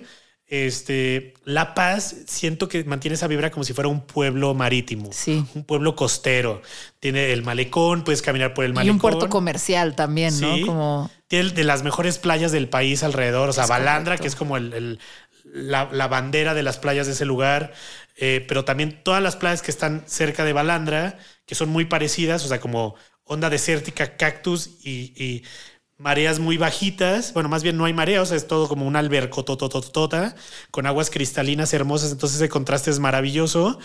Y, ves animales todo el tiempo, así de que vas a poner el pie y se mueve una, una raya así blanca. Dice, uy, güey, que no la pisaste. Porque, le, ves la raya ahí al, turista. al turista también.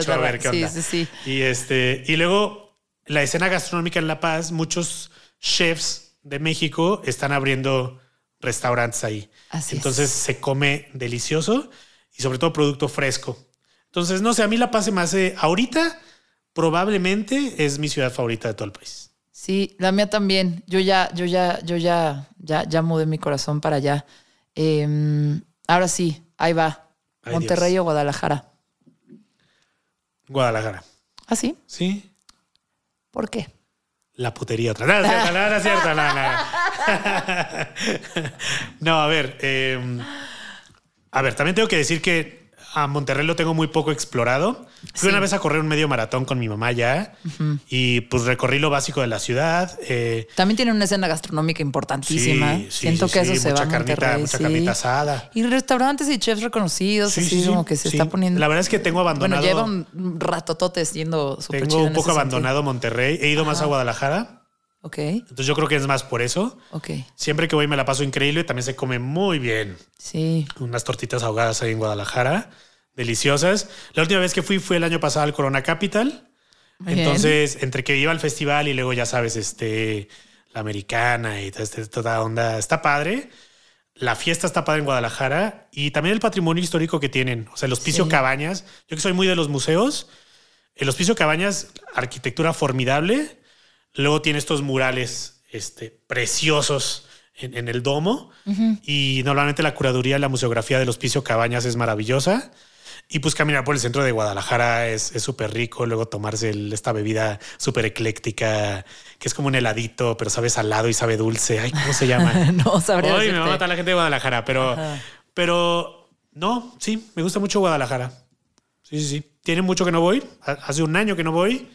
Así que gente de Guadalajara, turismo de Jalisco, si me están escuchando, me encantaría regresar a Guadalajara, así que... Muy bien. Pronto estaré por ahí. A mí también me gusta mucho Guadalajara y también eh, iba por cosas también de trabajo y, un día la caminé toda, todo el centro, de repente se puso medio feo y luego ya de repente se puso bonito y fui al Museo de la Universidad. Eh, sí, creo que también a mí Guadalajara me parece, es muy bonita, es muy, muy bonita. Y el viaje del tren del tequila también siento que vale. Bueno, a mí, para mí valió muchísimo la pena. Y ni siquiera por la peda, ¿no? Los paisajes de ver magueyes y magueyes y magueyes y magueyes fue de las cosas más lindas que he visto yo en mi país. Sí, bueno, ya eso ya es más parte como de la onda Jalisco en general, o sea, el mariachi de allá, eh, el tequila. El Checo Pérez, güey. El Checo. Entonces, de esos dos, pues sí, Guadalajara. Ahí te va. Valle de Guadalupe o Querétaro, este, San Miguel de Allende, centro vinícola en el Bajío. No, pues bueno, es que San Miguel de Allende es como el Disneylandia de, los pueblos mágicos, que ya de hecho no es pueblo mágico, Solía ser pueblo mágico, pero a raíz de que lo nombraron patrimonio mundial. ya es ciudad mogol. no, pues, no, lo nombraron patrimonio la UNESCO, Ajá. patrimonio cultural de la humanidad. Entonces, como que subió de categoría, dejó de ser pueblo mágico y subió a patrimonio Sí. cultural de la humanidad. No, a ver, San Miguel es precioso. O sea, he ido muchas veces y me encanta. Me refería más a la escena de vinos que se está haciendo ahí, Ah, que como en San Miguel y Querétaro. Tiene y- unos y- vinazos, ajá. pero, pero indudablemente, bueno, a mi gusto, a mí que me encanta el vino, me Sí. fascina el vino. Tampoco soy de que un enólogo profesional, ni, ni un sibarita, ni nada, pero, pero sí me gusta mucho el vino. Intento hacer muchas experiencias enológicas en mis viajes, cada vez que se puede. Eh, no, el Valle de Guadalupe. Valle de Y Guadalupe. no solo el Valle de Guadalupe, sino todos los valles alrededor, o sea, el Valle de Santo Tomás. Y por ejemplo, ahora que fui a San Quintín la última vez, eh, San Quintín también tiene un solo, una, una sola vinícola. Y por ejemplo, lo, lo interesante de los vinos de San Quintín es que, pues todos los valles de Guadalupe, Santo Tomás y los demás, pues son valles. Entonces, la brisa del mar no, no llega directamente a los viñedos, sino que topa primero con, con monte, sube y baja por el valle. Y lo que tiene San Quintín es que San Quintín no tiene, no tiene algo que separe la brisa con los viñedos. Ok. Entonces son vinitos que tienen esta salinidad acá bien sabroso. Ay, pues hay que busquen también de esos Sí, vines, vinos sí. ahí en su vinatería más cercana. Pero no, Valle de Guadalupe, sobre todo también porque están abriendo muchos hotelitos pequeños, hoteles boutique. También ahí está el restaurante que ahorita no me acuerdo, pero pues vayan a ver los videos de, I- de AXM Baja Road Trip, que ahí fue este Bourdain. Sí. Y es el restaurante que declararon el mejor desayuno del mundo. ¿Cuál restaurante es? Es una doña, que no me acuerdo, por eso digo, vayan a ver los videos. Ah, yo vi el video, el de el- también que Alan Ajá, Bables, sí, sí, sí, sí. los- la machaca. Ajá. No, es el mejor, es el mejor desayuno del mundo. Y Sí. entonces tiene este tipo de cositas bien padres, experiencias enológicas, este, caminar por los viñedos, experiencias eh, de hoteles muy bonitos. Y Está también hay una escena, yo que a mí me gusta mucho la cerveza, pues la escena de cerveza artesanal Uy. en todo Baja California Norte. Sí. es, es, es chingoncísima. Eh, hay, hay muchísimas cervecerías, hay muchísimos lugares donde parar, también es como un destino turístico y también en el Valle de Guadalupe hay varias como cervecerías chiquitas Sí. que solo sirven ahí en sus taprooms y... Pues y Ensenada, que está ahí cerca, entonces de Valle, Ajá. Ensenada está que 30 minutos. Sí, ahí están. Y hay varias, está la transatlántica, creo se llama, pero hay varias. Wendland. Está el bar este, el Jusons, que es el, el bar más antiguo de ahí, que tienen cacahuates en el piso porque dan de botana estos cacahuates como de piñata. Es de vaqueros completamente ya. Entonces la gente Ajá. que come el cacahuate y tira la cáscara, entonces Sí. todo el piso está lleno. Y en, Ensenada, como caballeriza también. y en. Ensenada están las tostadas de la guerrerense. que ahí también fue Bourdain y puedo confirmarles, yo fui dos días seguidos a comer ahí y sí es lo más rico que he probado en mi vida. Sí. O sea, sí, Sí, voy a regresar yo por esas tostadas. Y es la historia. Hay una tostada que se llama este Singapur, la tostada Ajá. Singapur. Y es porque cuando Bourdain fue y probó las tostadas, dijo, güey, esto es de nivel mundial. Y Bourdain se llevó a la, a la señora de la guerrerense Sí. y a, a uno de sus hijos, no sé cuánta persona del, del puestito, porque es un puesto de la calle, se los llevó a un festival de comida callejera, de street food, a Singapur.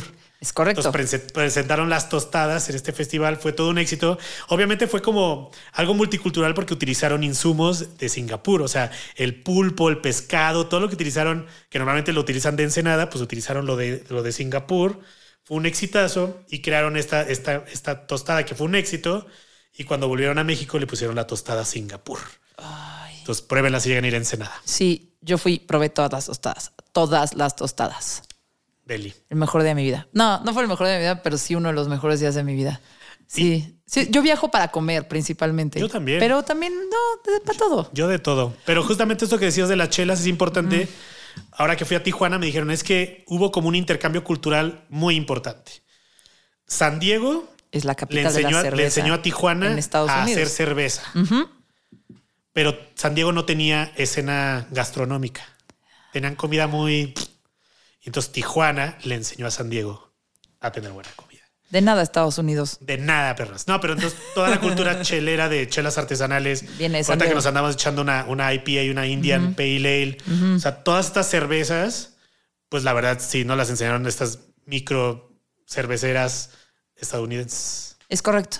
Y es muy chido. Gracias. Y ojalá que eh, Tijuana y, Baja California en general logre traer más cervezas al resto, cultura de cerveza artesanal al resto del país, porque es bien rico. Yo la, cerveza también, viaje turístico, viaje, viajo por cerveza. Y por ejemplo, un tip, un tip padre sobre viajar por México, y ya aprovechando que están por allá, este, mucha gente no, no sabe que se puede cruzar en un puente de Tijuana a San Diego.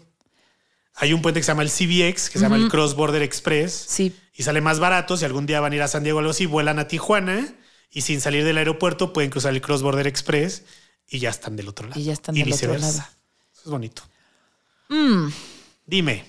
Muy bonitos los las ciudades, las ciudades fronterizas. Hermosas, a mí me son, encantan. Son de las más como ricas en cultura y en buena hondez, porque también hay tanta mezcla y suceden tantas cosas que la gente aprende a ser abierta y chida y celebrar la diversidad y en general es muy chido.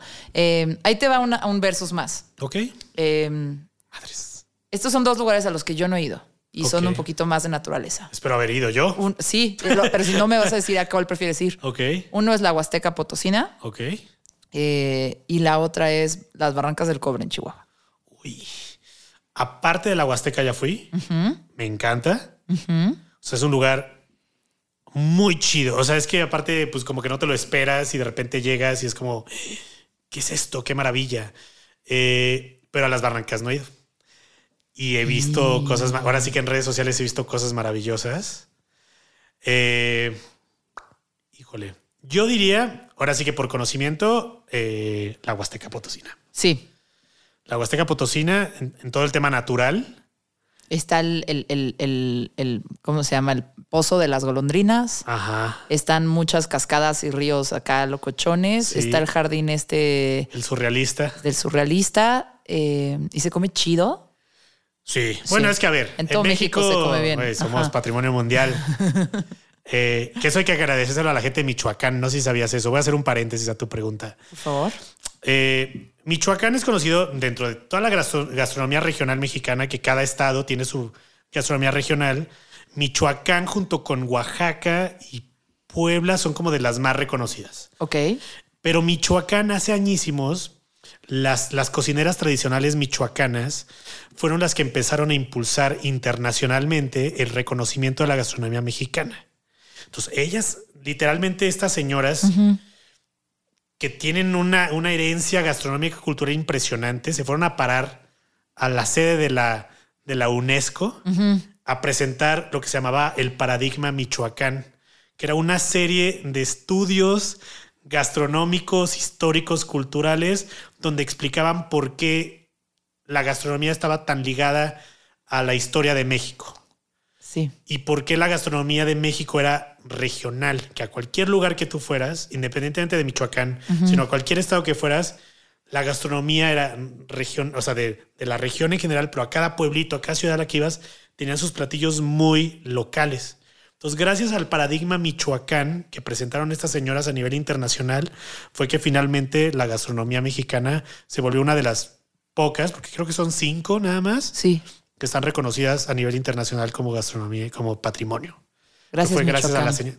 Un besote a las señoras de Michoacán. Yo he ido tres veces, tres años consecutivos al, al festival de. Se llama el Morelia en Boca. Ok que es un festival itinerante, entonces empiezan a ir como a diferentes estados y al final cierra en Michoacán con un grandísimo festival de gastronomía y están estas mujeres que ya son unas celebridades, o sea, son unas estrellas y las ves ahí preparando sus platillos típicos y de lo mejor que he comido en el mundo. Eh, entonces, regresando al tema de San Luis Potosí, pues sí, tienen comida increíble y, al, y, tengo de, en, mi, en mi lista, en mi bucket list, pues ir para el norte, a las Barrancas del Cobre. Muy bien. ¿Puedo ir contigo? ¿Vamos juntos? Vamos, Órale, ¿ya se armó? Sí, nos trepamos ahí al, chepe. Si te ayudo a tener ahí como, no sé, ah, no este, me, la iluminación. no me detengas nada, menos que sea una chela. me la puedes detener, me puedes detener mientras grabo. Sí, nos tomamos fotos juntos. Claro que sí. Oye, ¿por qué crees que es importante viajar por México? Ahí te va. Yo me di cuenta que de repente como que somos, o sea, si se da la oportunidad, eh, también por mi trabajo he podido viajar por muchos lugares del mundo, pero pero como que de repente la gente es medio mamadora y es, ay, ¿ahora dónde te vas a ir? Me pasa un poco con mi abuelo, y no estoy diciendo que mi abuelo es mamador, pero sí dice, ¿a dónde te vas a ir de viaje? Ay, estoy haciendo algo por, voy a ir a tal lugar, voy a ir a Tijuana. Y es como, ¿por qué vas a ir a Tijuana? Mi abuelo pensando, no, pero vete a Europa, o vete a Sudamérica, o vete a no sé dónde. Es como, no, quiero conocer mi país porque me di cuenta que me la pasó muy cabrón en mi país. O sea, de hecho, cruzando a San Diego, estando un rato en San Diego, ya de regreso en Tijuana, dije, ay, me gusta más este lado. Eh, pero una, me gusta mucho mi país, me gusta explorarlo y no paras de comer delicioso todo el tiempo y hay tantas cosas que ver que es, o sea, me fascina. Yo, gran pasión y compromiso con este país. Pero una cosa que empecé a hacer es cada vez que quiera hacer un viaje fuera de México, voy a intentar hacer dos dentro de México. Ok. Me, puse esa regla porque dije, güey, estás haciendo no, todo el mundo hay tanta riqueza aquí, tantas cosas lindas y tanto que me puede enseñar mi país de todo lo que ya me enseñó y me dio. Eh, y nada, me puse ese propósito. Yo creo que es importante, nada más por mi amor gigantesco por estas tierras, ¿no? Em, por lo que está debajo del río Bravo. eh, ¿Por qué crees que es importante viajar por tu país? O sea, la gente que tiene la oportunidad de ir a otros países, sí. Eh, ¿por qué de repente elegir quedarse acá? Pues a ver, voy a hacer, un, prefacio eh, antes de, dar mi respuesta. Y es, no siento que tampoco sea una obligación tuya como mexicano visitar primero México y luego visitar otros lugares. Ok. O sea, siento que cada quien es libre de, si quiere, si su sueño es visitar China y no Tlaxcala, que sí existe, por cierto comprobado porque fui, estuve ahí y sí, sí existe. La escala existe. Sí existe. Entonces, inicialmente no creo que sea la responsabilidad de un viajero visitar primero su país antes de visitar otro lado. Ok. Eh, Yo siento esa responsabilidad de alguna forma. Y está perfecto, digo, cada viajero su, mundo, ¿no? Sí. Entonces yo, yo personalmente no creo que sea una obligación. Y ya pasando al otro, sí creo que sea importante conocer tu país, o sea, porque para empezar somos muy afortunados. O sea, México es uno de los pocos países megadiversos a nivel de naturaleza. O sea, somos de, los, de los pocos que tienen todos o casi todos los ecosistemas. Y justo de lo megadiverso viene la diversidad de la comida, porque tenemos, somos muchos países dentro de este país en estilo culinario. Es que tenemos todo, tenemos, tenemos, somos megadiversos en cuestión natural, o sea, de ecosistemas somos megadiversos en cuestión de gastronomía. Te digo, la gastronomía regional, a cualquier lado que vayas, siempre va a haber algo muy específico del lugar. Eh, pues tenemos una cultura ancestral. O sea, nuestros pueblos originarios que todavía sus enseñanzas, sus aprendizajes, todo nos llegan, un poco ya difuminado desafortunadamente, pero, pero tenemos una cultura muy antigua y muy bonita y muy hermosa. Eh, entonces tenemos esta conexión bien padre con, lo antiguo, pero también con la modernidad. Entonces, en realidad, lugares que visitar en México hay muchísimos. Eh, también siento que, para la gente que quiere tener sus primeras experiencias de viaje, pues México es ideal. O sea, tenemos de todo. Si te gusta la playa, puedes ir a la playa. Si te gustan los pueblitos mágicos, puedes ir a los pueblitos mágicos. Eh, si te gusta viajar por comer, pues bueno, no hay creo que mejor lugar para poder hacerlo. Entonces, siento que también como primeros experimentos viajeros, pues está padre visitar, pero ni siquiera...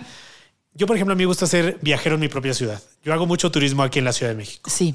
O sea, a pesar de que ya llevo casi 10 años viviendo aquí, porque yo soy de Veracruz, pues me gusta ir de repente, irme a perder al centro o irme a algún barrio que no conozco. A veces hasta me quedo en un hotel, no regreso a mi casa. me quedo en un hotel de aquí de la ciudad o me voy para el sur. Entonces, siento que estos pequeños viajecitos dentro de tu ciudad o alrededor de la ciudad, o sea, viajar no quiere decir que a fuerza tienes que agarrar un avión y viajar 10 horas, ¿no? Puedes agarrar un autobús, irte dos horas de aquí, tres horas y conocer un nuevo lugar. Entonces, siento que la importancia de conocer México es justamente eh, valorar lo que tenemos, porque tenemos todo. Es, un, es, un, es una, buena, una buena práctica viajar por tu propio país pero de ahí en fuera te digo, no siento que sea una obligación como mexicano conocer primero México que, que otras cosas del mundo. También tenemos esta onda de, a mí me pasaba que es como, güey, en México siempre voy a estar, ¿no? Entonces, quiero primero ir allá. Allá. Algo muy diferente. Lejos, irme súper lejos y ya luego conozco lo de aquí.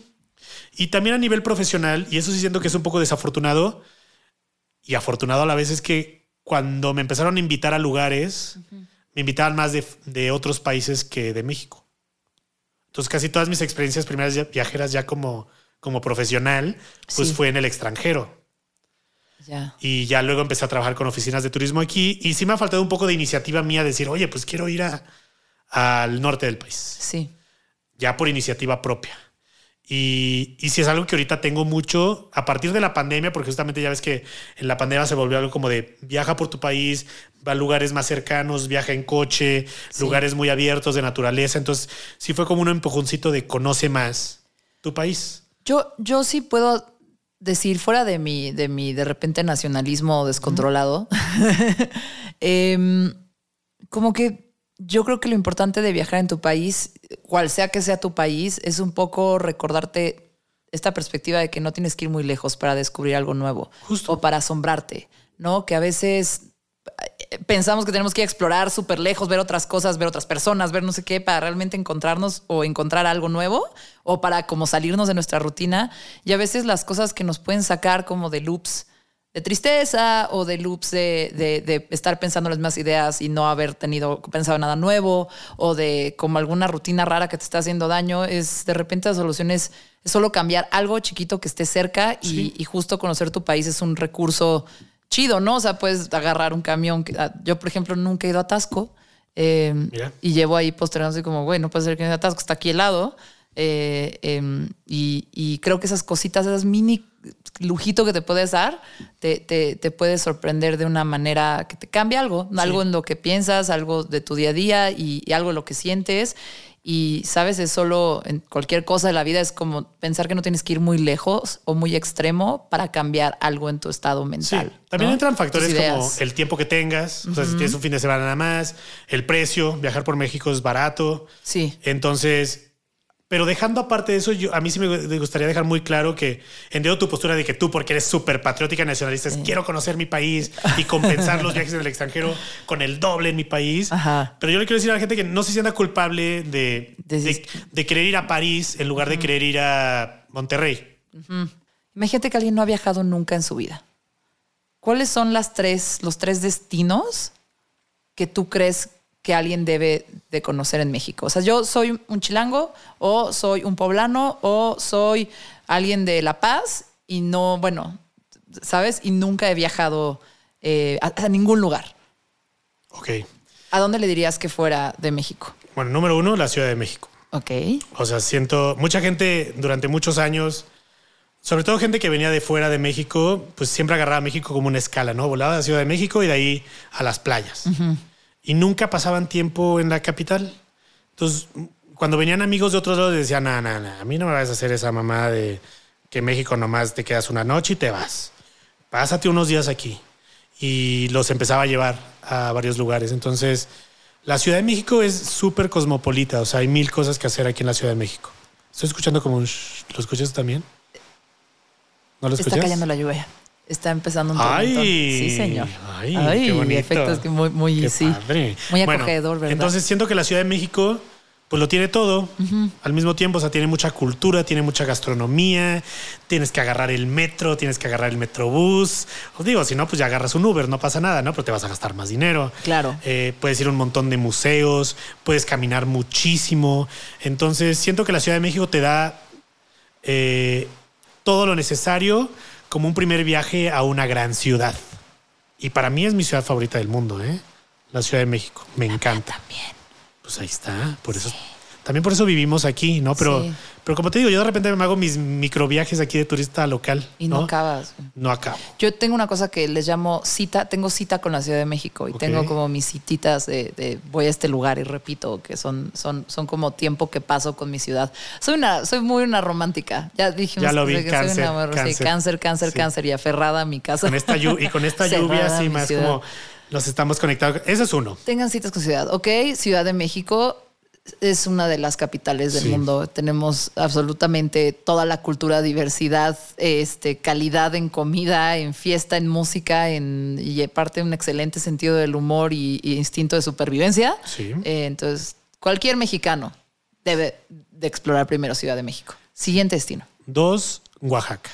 Sí. Oaxaca, pero yo le decía como la, la, le digo la, ¿cómo le llamaba? La triada oaxaqueña. Ok, a ver. Eh, entonces, primero, se pueden ir como quieran, que por cierto, hace poco descubrí, miren, yo no lo sabía, siempre vuelo a Oaxaca. Vuelo muy simple, Ciudad de México, Oaxaca de Juárez, que es la capital. Sí. Ya lo he hecho también en road trip, ya me he ido en Una vez me fui con, con, mi primo, con I'm Just a Fox, ¿te acuerdas de él? Ay, saludos a I'm Just a Fox. Este, ah, pues te acuerdas, nos fuimos en la, en la famosa, en la Volkswagen que tenía. Sí. De aquí hasta, hasta Puerto Escondido. Perros, ¿qué fueron? ¿Como 12, 10 18 horas? Parecía la segunda parte de Little Miss Sunshine. Ajá. ¿no? ya todo decadente. sí, sí. Pero bueno, y... Se dieron cuenta que eran daltónicos. Descubrí que por el, por el Monumento a la Revolución sale un autobús muy barato que va directo a Oaxaca de Juárez. Ah, mira. Sí, yo no lo sabía. No lo he tomado, ¿eh? Así que puede ser una próxima experiencia. Pero bueno, Primera parada, Oaxaca de Juárez, que es la capital. A mí se me hace la ciudad más mexicana de, México. O sea, también porque Oaxaca sigue siendo el lugar con, con mayor cantidad de, comunidades indígenas. Sí. Es un lugar donde todavía el, gobierno tal cual no entra, sino que ahí todavía viven por usos y costumbres y tiene una onda súper arraigada, hermosa. La cultura en México, en Oaxaca es pululante, efervescente, hoy muy mexicana, me encanta. Entonces la capital pues demuestra eso, se come súper rico, la arquitectura es maravillosa, hay fiestas en la calle todo el tiempo, las calendas de que vas caminando y de repente calenda oaxaqueña de tarra, es hermoso. Mucho mezcal, a los que les gusten los mezcales. Y ya de ahí se pueden ir manejando eh, hacia el mar, pero antes de al mar suben toda la montaña y esta es la segunda parada, que es San José del Pacífico. ¿A dónde van por los hongos? Sí, ahí los que me a tierra de María Sabina. Digo, yo he ido, no hice hongos porque yo en ese entonces no iba con ganas de hacerlos porque no, tenía ganas de introspección. Ajá, sí. No. Hay unas hay, hay, cabañas, te puedes quedar en unas cabañitas, hay bosque, de repente baja la niebla, estás en la montaña y hay algunos miradores donde estás por arriba de las nubes, entonces los atardeceres son ah. fabulosos y es un lugar muy de calma. Mientras que Oaxaca de Juárez es mucha fiesta folclórica, eh, San José del Pacífico, hagas o no hagas los hongos, sí es una onda muy, muy meditativa, muy reflexiva, muy tranquila, muy de salir a caminar por la montaña. Y finalmente, la tercera parada de esta triada oaxaqueña, pues es ir a toda la parte de la playa. Puerto Escondido, eh, Cipolite, Cicatela, todas las playitas, ya onda más playera, andar encuerado, también la fiestecita. Puede ser onda fiestecita, pero también puede ser onda también de irte a una casa muy alejada.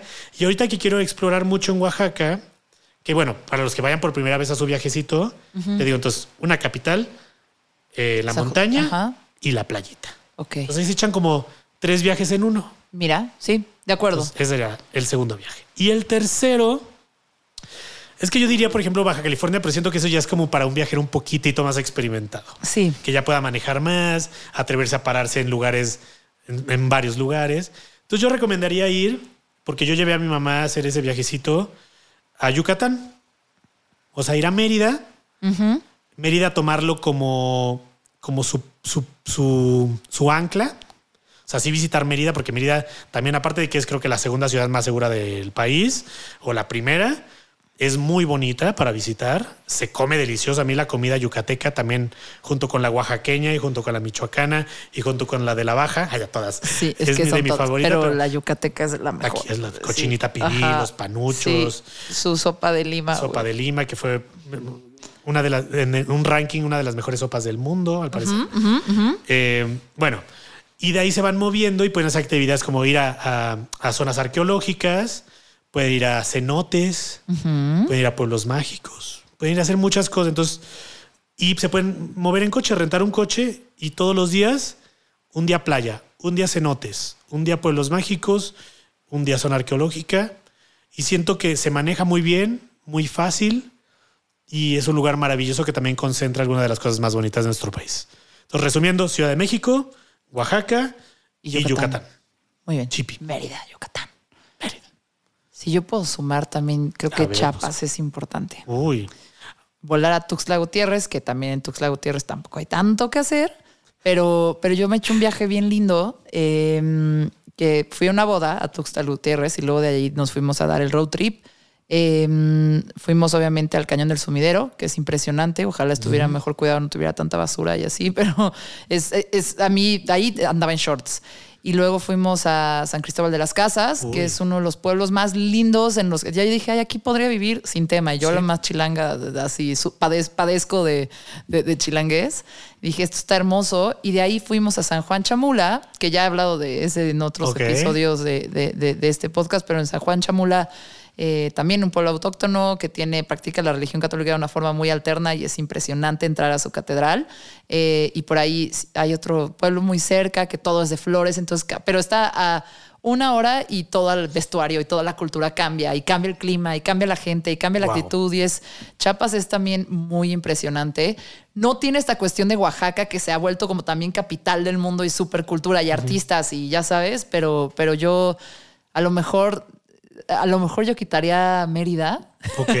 por el calor, porque me derrito. y se escuchó bomba. sí, no, me encanta, me encanta. A mí Mérida me encanta, me encanta la comida eh, de la península y se me hace espectacular, pero, pero Chiapas sí cerró mi corazón.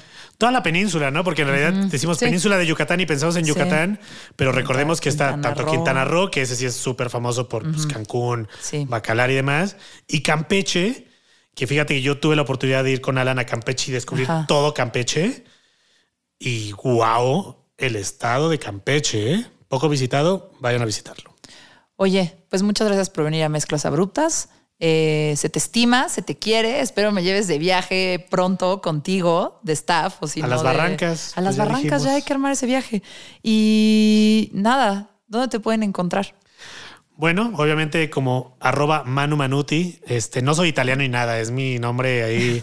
Luego les contaré la historia, pero bueno, arroba Manu Manuti en todas las redes sociales y Foodies por el Mundo eh, para toda la onda de gastronomía y comida ahí en colaboración con, con Alan por el Mundo. Y nada, pues sigan ahí si les gustan los viajes, si les gusta la comida o la telenovela de mi vida. Este episodio se queda corto y él sabe muchísimo de viajes, no solo en la República, sino en todo el mundo. Y pues igual ya te lo van a estar chingando ahí en los DMs de, ay, ¿cómo le hago si me voy a no sé dónde? No me molesten, no soy guía de viajes. Ah, ya, no es cierto. Pero sí, estoquenlo. Veo todos los mensajes directos, entonces si alguien me manda un mensaje, probablemente o mínimo le doy un tap de corazoncito, pero normalmente respondo todos los mensajes. Muchísimas gracias por venir a Mezclas Abruptas. Gracias a ti, gracias Ahora a mí me toca ir al baño. Vámonos. Mezclas Abruptas con Susana Medina. Sigue o suscríbete a este podcast para recibir un nuevo episodio cada semana. Deja una reseña. De preferencia cinco estrellas. Excelente servicio. Y si quieres seguir la conversación, busca arroba mezclas abruptas. Mezclas abruptas. O arroba Susy Rain. S-U-Z-Y Rain de lluvia en inglés. En Twitter o Instagram. Mezclas abruptas con Susana Medina.